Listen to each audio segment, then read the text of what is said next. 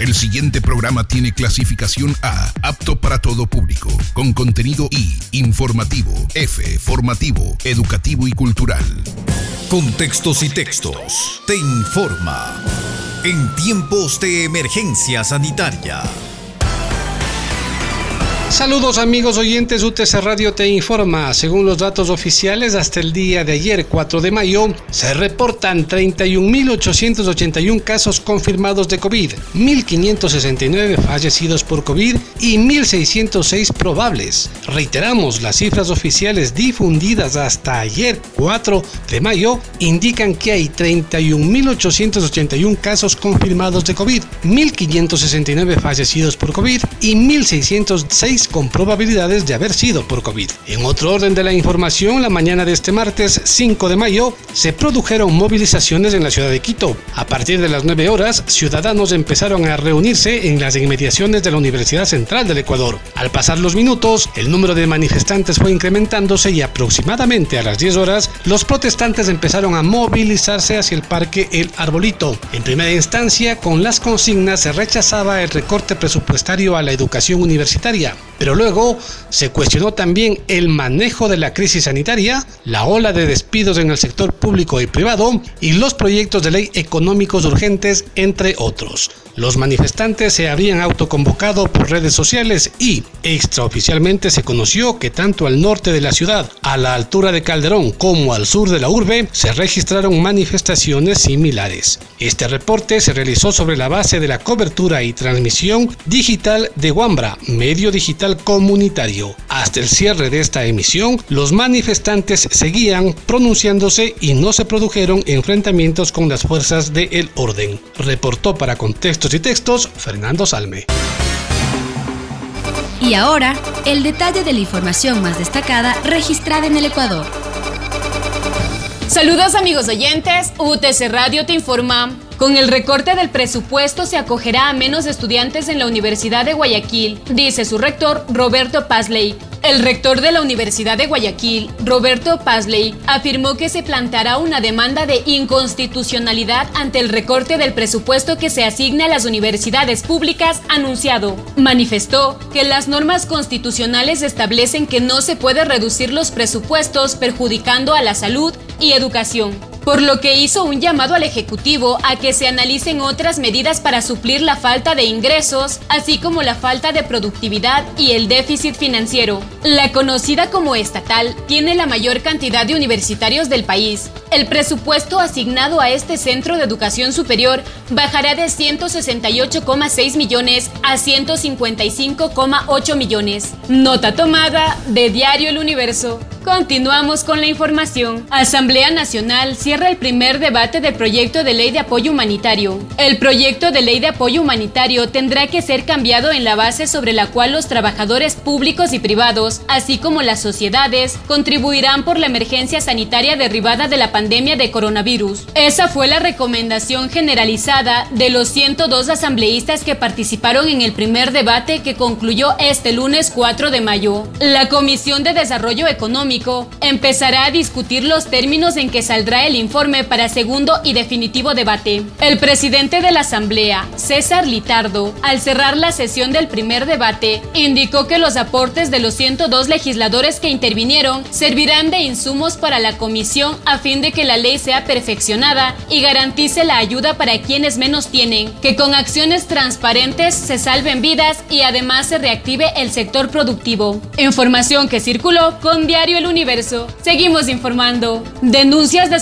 sobreprecio en adquisición de fundas para cadáveres deja hasta el momento 16 detenidos. Este lunes 4 de mayo, la Fiscalía y Policía Nacional realizaron allanamientos a las oficinas de la empresa Silverty SA. El objetivo del operativo fue buscar información acerca del supuesto sobreprecio en la venta de funda para cadáveres. La supuesta compra la realizó el Hospital del Instituto Ecuatoriano de Seguridad Social de los Ceibos, institución que el día domingo confesó a través de un comunicado que la compra se hizo con total transparencia. Se adjudicó que las 4.000 bolsas para embalar cadáveres tenía un costo de 148 dólares con 50 centavos, siendo la mejor oferta del mercado, tomada consideración de un sinnúmero de ofertas que proponían un valor de 148 dólares con 50 hasta 160 dólares. Información que circuló con Diario El Comercio. Más información. Jorge Watted reemplaza a Paul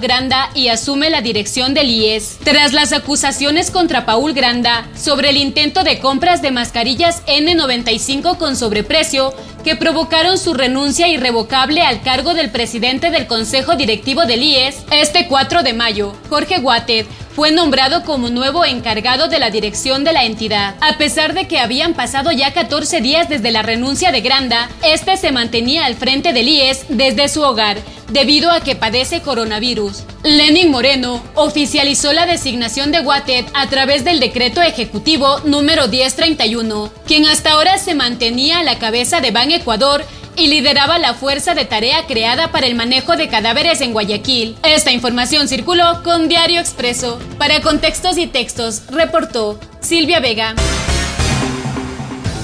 Saludos amigos oyentes, UTC Radio te informa. La Tacunga registró incremento de vehículos y personas. Byron Cárdenas, alcalde de La Tacunga, el día de ayer, 4 de mayo, realizó un recorrido por las calles de la ciudad, constatando el incremento de vehículos y ciudadanos en las calles de la urbe. Debido a los cambios establecidos por las autoridades nacionales, el servicio de taxis, según el pico y placa, y la atención de ciertos negocios, habilitando el servicio a domicilio y algunos trabajos de construcción, una vez que los proyectos sean calificados por el COE nacional. Lo preocupante según la autoridad es que la gente no hace conciencia sobre la nueva convivencia que debemos adoptar los ciudadanos, como el distanciamiento, el uso de mascarilla en el espacio público, el lavado de manos de manera permanente y que las unidades de salud cuenten con los espacios y el equipamiento para atención a personas afectadas con el virus, realización de pruebas de COVID-19 a la población, entre otras. Si no cumplimos con estas medidas, no podremos pensar en el cambio del color del semáforo en la ciudad, dijo Cárdenas. Fuente, La Gaceta. Más información. En Ambato, mercado modelo con atención reducida. Entre un 20 y 30% de la capacidad real funciona al momento el mercado modelo, afirmó el presidente de la Asociación de Comerciantes, Pavel Andaluz. Solo están atendiendo las secciones de legumbres, verduras, hortalizas, abarrotes y cárnicos ubicados en la primera planta mientras ropa, calzado, patio de comida, hierbas y otros servicios situados en la segunda están suspendidas de acuerdo a la resolución del municipio de Ambato. Andaluz descartó la posibilidad de que se abran un mayor número de puertas de este centro de expendio, ya que solo se dispone de un túnel de desinfección. Aquí están prevaleciendo los protocolos y medidas de bioseguridad a favor de vendedores y compradores, enfatizó. No obstante, el dirigente dijo que la inquietud se centra en la invasión del comercio informal, no solo en los alrededores de este centro de abasto, sino en toda la red de plazas y mercados. En este punto, solicitó mayor control. Considera que es vital que se analice la posibilidad de reabrir todos los puestos y locales, tomando en consideración que los comerciantes formales están también pasando días difíciles al no contar con ingresos económicos. Fuente El Heraldo. Reportó para Contextos y Textos Alejandra Cela.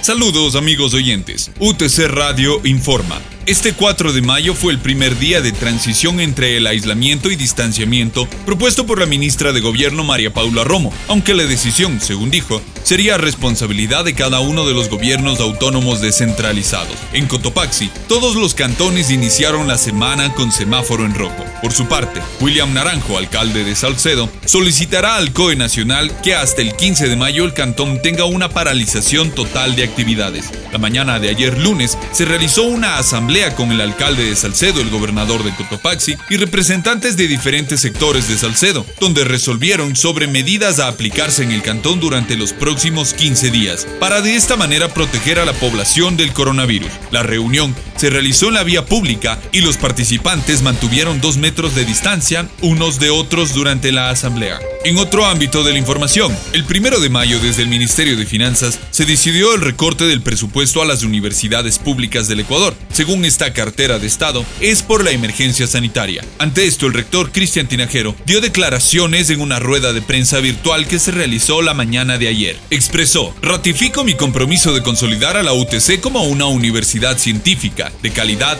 y al servicio del pueblo. Así lo afirmó durante la rueda de prensa en la cual también participaron el presidente de la FEWE, Carlos Quispe, y la vicerrectora MBA, Idalia Pacheco. Mientras tanto, en el Cantón La Maná, continúan los operativos entre Policía Nacional, militares, Policía Municipal y Cuerpo de Bomberos, con la finalidad de controlar y hacer cumplir las restricciones de movilidad humana y vehicular. Existe una ordenanza municipal que regule el uso obligatorio de equipo de bioseguridad y en caso de no cumplir las disposiciones se procederá a emitir la respectiva sanción o multa según corresponda. Los controles se los realiza diariamente, en especial en la zona comercial de esta urbe. Por otra parte, la alcaldía de Pujilí coloca puntos de desinfección para vehículos en accesos a la ciudad. La municipalidad instaló en todos los accesos de la ciudad varios puntos de desinfección de vehículos con el objeto de evitar la propagación masiva del COVID-19. Las autoridades locales llevan semanas ejecutando una serie de acciones y medidas para evitar contagios. La alcaldía intensifica las acciones para contrarrestar el avance de este virus, en especial en lugares donde existe mayor concentración de personas, como es el caso de los mercados y agencias bancarias. Así se lo dio a conocer en sus redes sociales oficiales. Sin embargo, pese a estos esfuerzos, Pujilí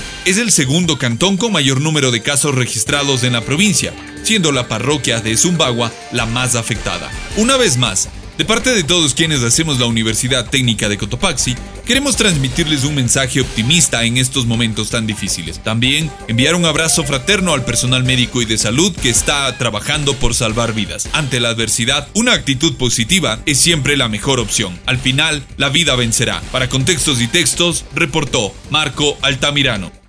La información del mundo. Lucía Valentín. El nuevo coronavirus ha dejado ya más de 250.000 muertos en todo el mundo desde que apareció en diciembre en China. El número de contagios supera ya los 3 millones y medio, de los cuales casi la mitad se encuentra en Estados Unidos. Más de un millón de personas se han curado oficialmente de la enfermedad en todo el mundo. En Francia, de visita en una escuela para niños de personal médico, el presidente Emmanuel Macron ha defendido la reapertura de las aulas a partir del 11 de mayo, primer día previsto del desconfinamiento por la pandemia de coronavirus. Al mandatario francés le han llovido las críticas de la parte de alcaldes y directores de escuela que consideran esta vuelta a las clases demasiado precipitada. Y sobre todo, sobre las vacaciones de verano, Macron ha dicho que es todavía demasiado pronto para saber si tendrán lugar. Es demasiado temprano para decir si podremos tener vacaciones. Lo que les puedo afirmar es que vamos a limitar los grandes desplazamientos internacionales, incluso durante las vacaciones de verano. Es decir, que vamos a quedarnos entre europeos y quizás, en función de la epidemia, tengamos que reducir incluso más. Es demasiado temprano para decirlo. Lo sabremos a principios de junio. Austria ha superado la primera fase del desconfinamiento con éxito, lo dice el gobierno austriaco, apuntando a que no hay rebrote de contaminaciones por el coronavirus y que se van a proseguir las medidas de flexibilización de las restricciones al movimiento. Los comercios ya están abiertos, aunque se sigue recomendando en lo posible el teletrabajo. Y mientras buena parte de Europa está en pleno desconfinamiento, Rusia registra hoy un nuevo salto de más de 10.000 casos de coronavirus en apenas 24 horas por tercer día consecutivo. Se trata de la progresión más rápida de la pandemia en el continente europeo. Rusia cuenta ahora mismo con 155.000 casos de contagio y 1.450 muertos. Incluso el primer ministro ruso ha resultado infectado por el coronavirus. La producción industrial de Brasil se hundió más de un 9% en marzo debido al impacto de las medidas de aislamiento social adoptadas para contener la pandemia de coronavirus. El sector más afectado es el de la fabricación de automóviles, que ha caído casi un 30%.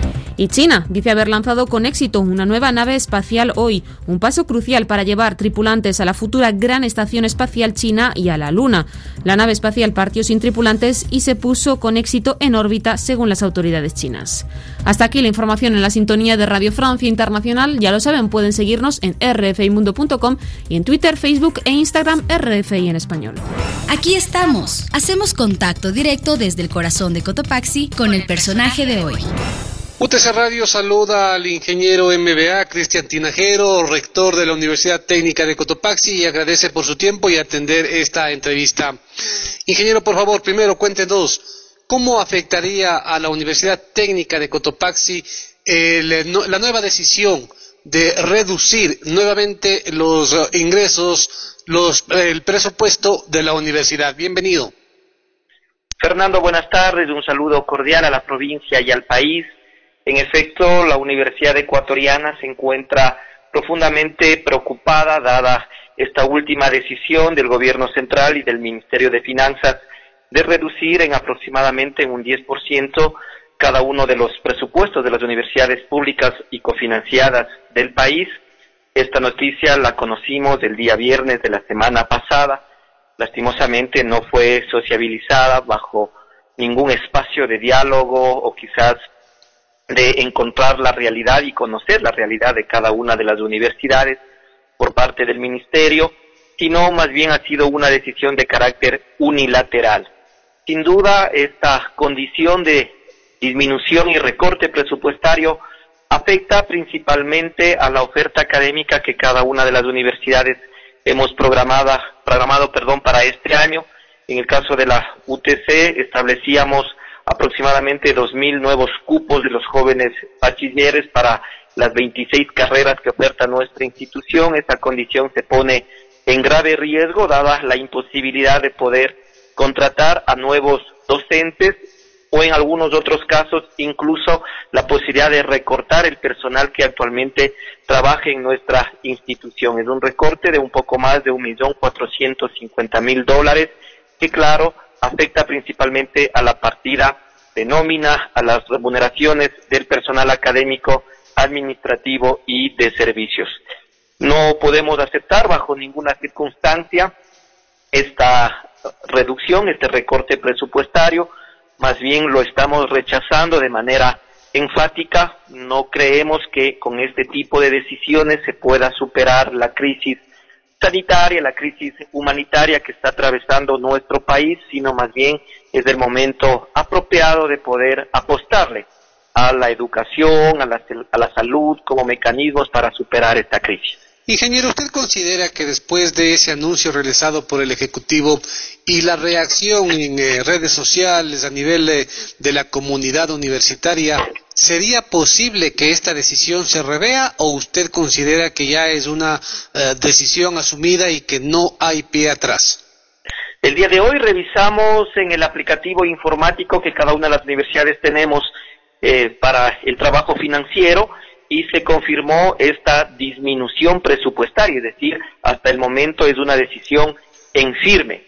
Aspiramos que este conjunto de acciones que viene planificando los estamentos universitarios puedan llegar a la sensibilidad del gobierno que entienda la necesidad urgente de poder alentar a sueños de miles de jóvenes estudiantes, a poder garantizar también derechos que constitucionalmente le asisten a docentes, empleados, trabajadores y servidores universitarios, digo, este conjunto de acciones y, reacción propia de una universidad que se siente vulnerada en su condición de autonomía, de propias libertades, llegue a la sensibilidad del gobierno y se deje sin efecto esta disminución, este recorte presupuestario. Insisto, de no eh, ser así, se pone en grave riesgo la normal marcha, el normal funcionamiento de las universidades en el país, desde el lado de la contratación, la estabilidad laboral del equipo académico y administrativo en ir consolidando la misma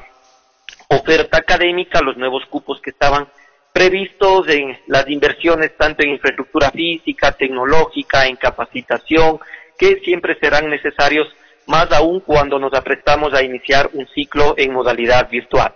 UTC Radio dialoga con el ingeniero MBA Cristian Tinajero, rector de la Universidad Técnica de Cotopaxi. Estamos analizando con él esta nueva reducción de presupuesto para la educación superior. Ingeniero, Este, estos días, estas últimas horas, las autoridades, inclusive universitarias, las autoridades eh, del gobierno que regulan, que vigilan, que coordinan el trabajo universitario han manifestado que no es hora de amenazas, sino es hora de propuestas. ¿Cuál sería una propuesta para que eh, entendiendo la situación que tiene el país, la situación económica, se llegue a un acuerdo y no sea afectada la educación o sea afectado mínimamente el proyecto educativo superior. Jamás ha sido la característica de la Universidad Ecuatoriana trabajar con amenazas o con chantajes. Eso no es propio de los universitarios. Más bien ese tipo de acciones te vienen de una política autoritaria, de una política en la cual no existe ni siquiera la mínima consideración y respeto como para poder sentarnos a dialogar, a quizás acordar sobre los distintos problemas del país y, por cierto, los problemas de la educación superior. La universidad siempre ha hecho propuestas. La universidad durante esta crisis ha estado inserta en el tejido social con miles de jóvenes estudiantes, docentes, empleados y servidores universitarios en primera fila de batalla, dándole dura, dura lucha a, este virus y a esta pandemia, hemos tenido la posibilidad de insertar desde el lado de la Universidad Técnica de Cotopaxi a varios de nuestros equipos de académicos, de docentes, trabajando en el ámbito de la recuperación agrícola, pecuaria, en eh, la disposición de algunos eh, recursos y materiales de bioseguridad, en poder asociar a pequeños comerciantes, ayudarles también a generar valor a esa producción primaria, a comercializarla a través de mecanismos virtuales. Yo creo que más bien la UTC y la Universidad Ecuatoriana ha dado una respuesta positiva ante la población en esta emergencia. La propuesta la hemos hecho desde hace varias semanas, meses atrás, si es que se requieren recursos económicos para poder invertirlos en los distintos menesteres que quizás esta crisis demanda, se debería adoptar una posición democrática, consecuente con el pueblo ecuatoriano y digo declarar la moratoria a la deuda externa. Son más de 12 mil millones de dólares los que se prevé de aquí hasta el ejercicio del siguiente año fiscal. El gobierno podría disponer para salud, para infraestructura sanitaria, para equipamiento, para alimentación, para medicinas y por supuesto para la educación superior. Esta es una decisión que varios países en el mundo ya la lo han venido tomando. Yo creo que esto significa, primero, precautelar la salud y la vida de toda una población. Lastimosamente eso no ha sucedido en nuestro país. Fíjese, estimado Fernando, como semanas atrás se realizó un pago por deuda externa de un poco más de 350 millones de dólares, a su pretexto de que el buen nombre, el prestigio del Ecuador no puede eh, venirse a menos en, eh, en el mundo y con los organismos multilaterales de crédito. Y a contraparte de esta situación, entonces, se niega la posibilidad de que miles de jóvenes estudiantes puedan con total normalidad y con pertinencia las necesidades del desarrollo social, económico, productivo del país, continuar con sus estudios. Son más de 1.400 millones de dólares, Fernando, que vía evasión de impuestos, las grandes empresas, los grupos de, económicos de nuestro país le adeudan al, al Estado y que claro, hoy ellos están en la tranquilidad de su, de, su accionar, quizás digo, no siendo solidarios con esta, con esta crisis. Hay que recuperar, son más de 70 mil millones de dólares los que en los últimos años se han dilapidado a través de eh, grandes eh, escándalos de corrupción desde las más altas esferas del poder político de nuestro país. Incluso en plena crisis sanitaria se han hecho denuncias de cómo se están mal utilizando los recursos del pueblo ecuatoriano y son unos pocos los que se están beneficiando de esta crisis. El proceso de solidaridad únicamente se lo, se lo pide al pueblo ecuatoriano en la misma ley humanitaria presentada por el gobierno para análisis y aprobación en la Asamblea, se daría cuenta de que quienes más aporten eh, de manera solidaria en esta crisis es precisamente el empleado, el trabajador con un poco más allá del 64% del fondo total que se prevé recaudar mediante esta ley eh, humanitaria. Mientras que, insisto, aquellas grandes empresas que obtuvieron miles de millones de dólares en utilidades netas en el ejercicio fiscal 2018 y en el ejercicio fiscal 2019 no están siendo solidarios en la real magnitud que el pueblo ecuatoriano espera de ellos. Una mayor aproximación desde las esferas del quehacer eh, educativo superior con las universidades en territorio, un conocimiento más amplio, más profundo de las necesidades del pueblo ecuatoriano, de los jóvenes estudiantes, es la propuesta que siempre ha lanzado la universidad aquí el país. Ingeniero, usted acaba de mencionar a la Asamblea y desde distintas provincias, conociéndose ya la noticia esta de la reducción del presupuesto a las universidades, los asambleístas de las ah, provincias correspondientes a las universidades que sufrirán este recorte se han pronunciado en respaldo al alma mater de cada una de las provincias. En Cotopaxi ha habido algún tipo de este pronunciamiento. ¿Qué va a hacer la universidad? ¿Qué va a hacer la comunidad? Eh, la Universidad Técnica de Cotopaxi representa a la provincia y es parte del corazón de la provincia. ¿Cómo la comunidad de Cotopaxi cree usted que va a reaccionar ante este nuevo ataque a la educación? Hasta este momento no he escuchado ningún pronunciamiento público, quizás de los asambleístas de la provincia de Cotopaxi. Aspiramos nosotros a que tomen posición con los intereses del pueblo ecuatoriano. Insisto, no se trata únicamente de afectarle a una universidad, a sus docentes o quizás a las autoridades hoy también eh, eh, se está evidenciando de que eh, son más bien miles de jóvenes estudiantes los que se verán afectados. Mire cómo en el caso de la Universidad Técnica de Cotopaxi nosotros estamos en plena planificación para desarrollar el nuevo ciclo académico, para arrancar el nuevo ciclo académico este próximo día, lunes 18 de mayo. Para eso estamos instrumentando algunas estrategias que nos permitan garantizar la calidad, la pertinencia del proceso educativo desde lo virtual. No se trata únicamente de replicar en términos similares los procesos educativos que se realizaban en aulas, en laboratorios, en talleres, digo cuando se trabaja de manera presencial, sino más bien de encontrar nuevas metodologías de aprendizaje, el uso de nuevas herramientas, un nuevo sistema de evaluación que precisamente demandan de la capacitación, el, entrenamiento del equipo académico, la inversión para reducir también la brecha tecnológica que aún está presente en nuestro país. En el caso de la UTC, un poco más del 30% de los jóvenes estudiantes no tendrían acceso en el actual momento a Internet en sus domicilios y en otros casos quizás tampoco tienen acceso a equipos tecnológicos, computadoras, tablets, que les permitan en adecuadas condiciones desarrollar estas actividades en línea. El Consejo Universitario de la UTC resolvió a través de su política y de su rubro de becas y ayudas económicas entregar estos planes gratuitos a los jóvenes estudiantes que se encuentren en los quintiles de mayor pobreza, que se encuentren quizás en un estado de vulnerabilidad.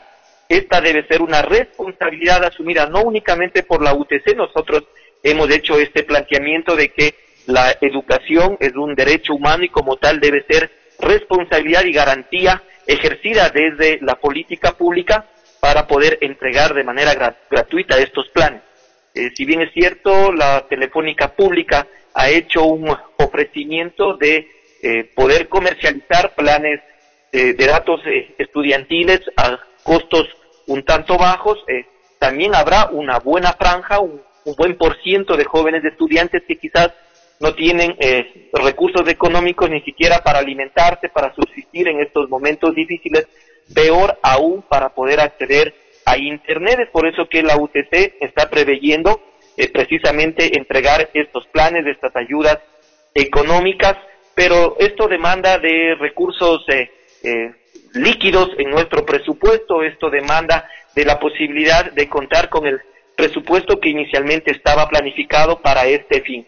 Insisto, aspiramos a que todos estos elementos que son propios de la realidad de la universidad, de esta universidad que quiere avanzar, puedan ser eh, conocidos por los asambleístas y ellos también ejerzan su acción en defensa de la educación pública del país. Ingeniero, agradeciéndole por su tiempo para finalizar, el proceso de matriculación, el proceso de acercamiento del estudiante a la Universidad Técnica de Cotopaxi se va a dar normalmente y qué va a pasar con proyectos como, por ejemplo, eh, la extensión en Pujilí que se tenía planificado que ya empiece a funcionar. Ustedes, la universidad, tendrá que recortar algún tipo de proyectos, de eh, expectativas. Esperemos que eso no ocurra Insisto, estamos trabajando para quizás articular nuestra planificación académica a estas nuevas demandas y a la realidad del país. Eh, aspiramos a que este proceso virtual que va a arrancar el próximo 18 de mayo sea eh, un proceso que permita primero garantizar la salud, la vida de la población en estos momentos críticos y difíciles. Vemos la imposibilidad de tener a miles de jóvenes estudiantes desde las aulas universitarias no queremos que más bien eh, desde la academia se puedan eh, generar focos de posibles contagios hacia estudiantes, docentes y a las propias familias, sino más bien garantizar su salud desde el trabajo virtual. Eso exige un mayor esfuerzo, un mayor compromiso de autoridades, de docentes y por supuesto de los jóvenes estudiantes. El proceso de matriculación concluyó la semana pasada, aproximadamente un 85, un 87% de los jóvenes estudiantes han logrado realizar su matrícula en línea. El eh, otro porcentaje de jóvenes estudiantes que no han podido culminar su proceso, los estamos eh, monitoreando, los estamos referenciando a través de cada una de las direcciones de carrera para hacer un proceso de acompañamiento y una matrícula personalizada con cada uno de ellos. Aspiramos nosotros entonces que desde la CNECI también se nos remitan los listados de los jóvenes bachilleres que aplicaron a la oferta académica de nuestra institución para eh, que ellos puedan también ser parte ya de la, de la universidad, realizar su matrícula en algunos casos en el ciclo de nivelación y en otros casos directamente a primer ciclo. En estas condiciones también se encuentra la extensión de Pujilí. Para esta querida extensión, la UTC postuló aproximadamente 240 cupos en tres carreras, en educación básica, en educación inicial y en pedagogía de los idiomas extranjeros. Aspiramos a que eh, en los días siguientes la CENESID pueda concluir este proceso. Conocemos que recién se ha realizado la primera postulación y aceptación de los cupos por parte de los estudiantes. Se prevé que se dará hasta una segunda o quizás tercera postulación hasta llegar a un porcentaje significativo, esperamos que el 100% de estos 200, 240 cupos hayan sido cubiertos. En ese trabajo nos, nos encontramos, más bien, insisto, garantizar desde el lado de la academia nuestra total predisposición para, como toda la vida lo hemos hecho en estos 25 años de vida institucional, garantizar una educación democrática, científica, de calidad, una educación que dé cuenta de los principales problemas de nuestro país es el momento de la unidad, es el momento de ir fortaleciendo el sistema de educación superior en su conjunto. En los próximos días varias eh, acciones eh, se han planteado desde el frente de docentes, desde el lado de los estudiantes y servidores universitarios.